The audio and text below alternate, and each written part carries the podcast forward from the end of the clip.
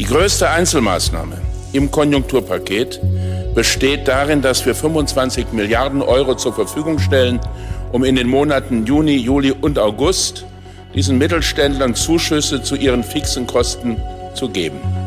Wir machen das nicht mit der Gießkanne, sondern zielgerichtet. Wir wollen denen helfen, die es immer noch brauchen. Nach wie vor gilt, wer einen Tagestrip an die See machen will, der muss sich vorher Infos einholen. Mecklenburg-Vorpommern setzt zum Beispiel weiter auf Nummer sicher. Auf Usedom sind somit immer noch keine Tagestouristen aus anderen Bundesländern erlaubt.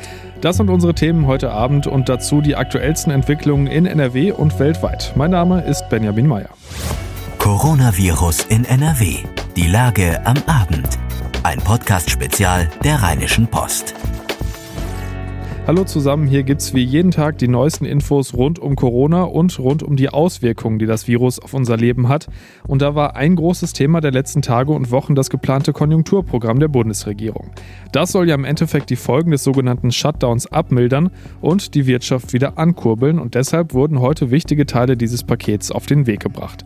Konkret sind das die vorübergehende Senkung der Mehrwertsteuer und der Kinderbonus. Außerdem sollen kleine Firmen, die besonders hart von der Corona-Krise getroffen sind, im Sommer extra Geld vom Staat bekommen.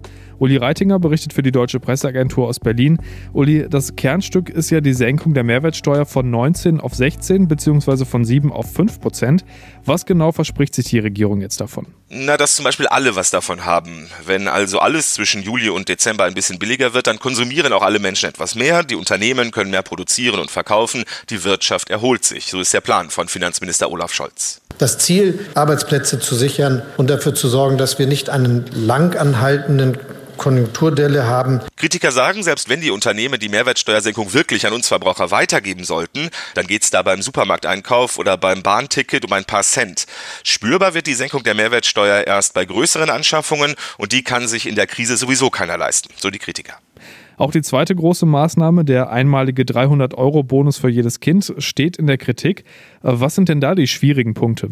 Ja, die Kritiker sagen, das Geld sollte man lieber in die Schulen oder in die Kitas stecken, davon hätten die Kinder mehr.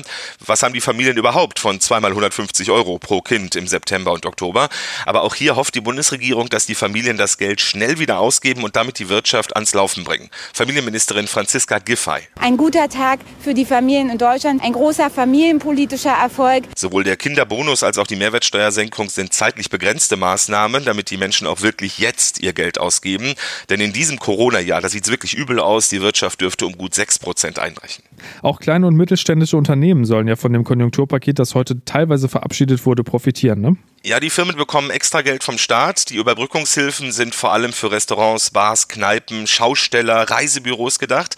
Der Bund übernimmt bis August einen Teil der betrieblichen Fixkosten, also zum Beispiel Teile der Miete oder die Kosten für Strom, Wasser und Heizung. Wirtschaftsminister Altmaier. Das ist ein Zeichen der Solidarität an diejenigen Unternehmen und Mittelständler, die nach wie vor in Bedrängnis und Not sind. Die Überbrückungshilfen, die gibt es für alle Unternehmen, deren Umsatz in der Corona-Krise um 60 Prozent oder mehr eingebrochen ist.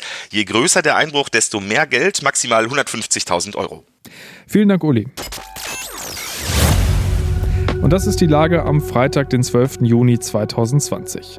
In NRW gibt es mit Stand Mitternacht 39.060 bestätigte Fälle. Die Zahl der Neuinfektionen steigt im Vergleich zur Vorwoche. 35.972 der infizierten Menschen sind wieder genesen. Damit sind knapp 92 Prozent aller bislang erfassten Infizierten in NRW wieder gesund. 1643 Menschen sind bislang in NRW an den Folgen einer Covid-19-Erkrankung gestorben. Im Vergleich zur Vorwoche gab es in den letzten sieben Tagen aber weniger neue Todesfälle, nämlich 26. Damit endet aktuell einer von 24 bestätigten Infektionsfällen in NRW tödlich. Die aktuellen Zahlen findet ihr auch immer auf rponline.de. Und dann schauen wir schon mal auf den Montag. Da gibt es nämlich dann NRW-weit wieder neue Lockerungen, was die Corona-Maßnahmen angeht. Laut Staatskanzlei sei die Zahl der Neuinfektionen in NRW nämlich seit den ersten Lockerungen im April um mehr als 75 Prozent zurückgegangen. Das erlaube weitere Schritte. Schauen wir kurz, was sich ändert. Wie gesagt, das gilt alles ab Montag. Bei privaten Festen wie zum Beispiel Geburtstagen oder Hochzeiten sind unter Auflagen wieder bis zu 50 Teilnehmer erlaubt. Unter anderem müssen dann aber die Personalien der Gäste aufgenommen werden. Außerdem sind auch öffentliche Veranstaltungen mit mehr als 100 Zuschauern wieder zulässig, dann aber unter erweiterten Schutzvorschriften in Abstimmung mit den Behörden. Bei Theatern oder Konzertsälen mit festen Sitzplänen, wo man also genau weiß, wer wo gesessen hat, kann dann sogar die 1,5 Meter Abstandsregel wegfallen. Außerdem, und da haben einige wahrscheinlich schon lange drauf gewartet, ist das Grillen auf öffentlichen Plätzen wieder möglich. Bars dürfen wieder aufmachen und der Handel darf wieder mehr Kunden gleichzeitig reinlassen. Und Sportarten mit Körperkontakt sind dann im Freien auch wieder in Gruppen mit bis zu 30 Personen erlaubt. Auch da gilt natürlich, man muss immer zurückverfolgen können, wer mitgemacht hat. Das Ganze könnt ihr nochmal detailliert auf rponline.de nachlesen. Die zweite Welle, das ist ja die große Angst, die solche Lockerungen immer so ein bisschen überschattet. Heute hat sich auch Finanzminister Olaf Scholz nochmal dazu geäußert bei einer Pressekonferenz in Berlin. Er sagt, die Chance sei sehr, sehr groß, dass wir daran vorbeikommen, aber auch, dass das Leben in der, Zitat, neuen Realität so organisiert werden muss, dass es eben nicht dazu kommt. Dafür gäbe es die Maskenpflicht und auch die massive Stärkung des Gesundheitsdienstes. Und nochmal der bundesweite Blick. Der Deutsche Lehrerverband hat Schulen, die bisher strenge Handyverbote haben, dazu aufgerufen, genau die zu lockern, damit alle Schüler die geplante Corona-Warn-App nutzen können. Die funktioniert auch mit stumm geschalteten Handys, deshalb plädiert der Verbandspräsident Heinz-Peter Meidinger für beschränkte Ausnahmeregelungen. Über Schweden wird ja quasi seit Beginn der Pandemie diskutiert. Ist das Land ein Vorbild wegen der relativ lockeren Maßnahmen oder ist genau dieser Weg gefährlich?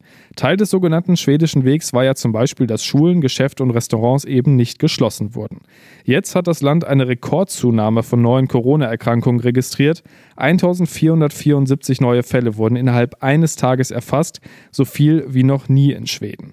Die schwedische Gesundheitsbehörde erklärt das mit vermehrten Tests, deshalb seien auch Fälle mit milden Symptomen erfasst worden. Weil die Zahlen die Grenzwerte jetzt aber schon länger überschreiten, könnte es sein, dass Schweden nicht zu den Ländern gehört, für die Deutschland die Reisewarnung am Montag aufhebt. Darauf weist das Auswärtige Amt auf seiner Homepage hin. Und damit sind wir beim nächsten großen Thema, nämlich Reisen. Eine Zeit lang hätte damit wohl niemand gerechnet, aber das Thema Sommerurlaub 2020 ist ja tatsächlich wieder realistisch, wenn auch mit Einschränkungen. Die Bundesregierung hat ihre Reisewarnung für viele europäische Länder aufgehoben. Ab dem 15. Juni, also ab Montag, soll von wenigen Ausnahmen wie eben wahrscheinlich Schweden abgesehen, alles wieder so laufen wie vor Beginn der Einreisebeschränkungen. Aber es muss ja nicht immer ins Ausland gehen und alles, was nicht zur EU gehört, ist davon ja sowieso erstmal ausgeschlossen. Deshalb werden sich wohl viele Leute auch auf deutsche Urlaubsgebiete konzentrieren, zum Beispiel auf die deutschen Küsten. Und die bereiten sich natürlich vor auf den Ansturm, der da kommen könnte. Tine Klimach von der Deutschen Presseagentur berichtet über das Thema. Tine, viele Freibäder sind ja längst offen und haben ihre eigenen Hygienekonzepte. Jetzt legen die Küsten nach, ne? Da gibt es an einigen Orten Bodenaufkleber mit Abstandsregeln oder Einbahnstraßensysteme am Strand oder du buchst dir im Netz vorher einen Platz am Meer. Schleswig-Holstein setzt zum Beispiel auf eine Internetplattform. An der Lübecker Bucht wird die gerade entwickelt. Sie soll im Prinzip so funktionieren wie die Platzreservierung im Kino, nur dass du dir dann den Platz am Strand sichern kannst. Man muss dazu sagen, die Strände an der Lübecker Bucht sind eher schmal und da ist das mit dem Abstand halten schwierig. Auf den nordfriesischen Inseln wie auf Sylt oder Föhr sieht das ganz anders aus. Die Verantwortlichen da winken auch ab. Die sagen, die Strände sind breit genug, um sich aus dem Weg zu gehen. Da fahren ja auch viele durchaus mal für einen Tag hin. Ist das jetzt auch wieder ganz normal möglich? Achtung, das ist nicht überall erlaubt. Nach wie vor gilt, wer einen Tagestrip an die See machen will, der muss sich vorher Infos einholen. Mecklenburg-Vorpommern setzt zum Beispiel weiter auf Nummer sicher. Auf Usedom sind somit immer noch keine Tagestouristen aus anderen Bundesländern erlaubt. Das gilt auch für die ostfriesischen Inseln in Niedersachsen. Wer rüber nach Borkum, Jüst oder Norderney übersetzen will, muss ein Hotel oder die Ferienwohnung für mindestens eine Übernachtung gemietet haben. Und es dürfen nur Personen aus zwei Haushalten zusammenreisen. Über die Zahlen in NRW haben wir hier ja eben schon gesprochen aber es sieht ja auch insgesamt ganz gut aus. Ne? Es sind zuletzt 300 neue Infektionen gemeldet worden. Die Zahlen sind also zurückgegangen um etwa 200 im Vergleich zum Vortag. Auch die Reproduktionszahl liegt weiter unter der kritischen Marke von 1,0 und zwar aktuell bei 0,8. Aber es gibt weiter Warnungen, dass wir das jetzt nicht übertreiben. Kanzleramtschef Braun hat nochmal gemahnt, dass wir die Regeln so lange durchhalten müssten, bis es einen Impfstoff gibt. Das hat er gestern Abend nochmal betont, als er in der Talkrunde bei Maybrit Wilfried Illner saß. Also weiter Maske auf und Abstand halten ist die Devise. Das sowieso. Vielen Dank, Tine. Also ganz genau aufpassen, wo es hingehen soll. Die deutschen Küsten machen sich bereit für Sommerurlauber, aber es ist noch lange nicht alles wie vor Corona. Habt ihr auch eine Frage rund um die Corona-Krise? Dann schickt uns dazu eine WhatsApp, gerne auch als Sprachnachricht. Die Nummer ist dazu die 0171 9038 099. Das war Coronavirus in NRW, die Lage am Abend am 12. Juni 2020. Wenn euch das Format gefällt, dann empfehlt es gerne weiter oder lasst uns ein RP Plus Abo da, da freuen wir uns auch immer sehr drüber und unterstützt damit unsere Arbeit. Das könnt ihr ganz einfach auf rponline.de slash Aufwacher-Angebot. Weitere Entwicklungen erfahrt ihr natürlich auf RP Online und morgen früh wie gewohnt im Aufwacher. Ein schönes Wochenende. Mehr bei uns im Netz www.rp-online.de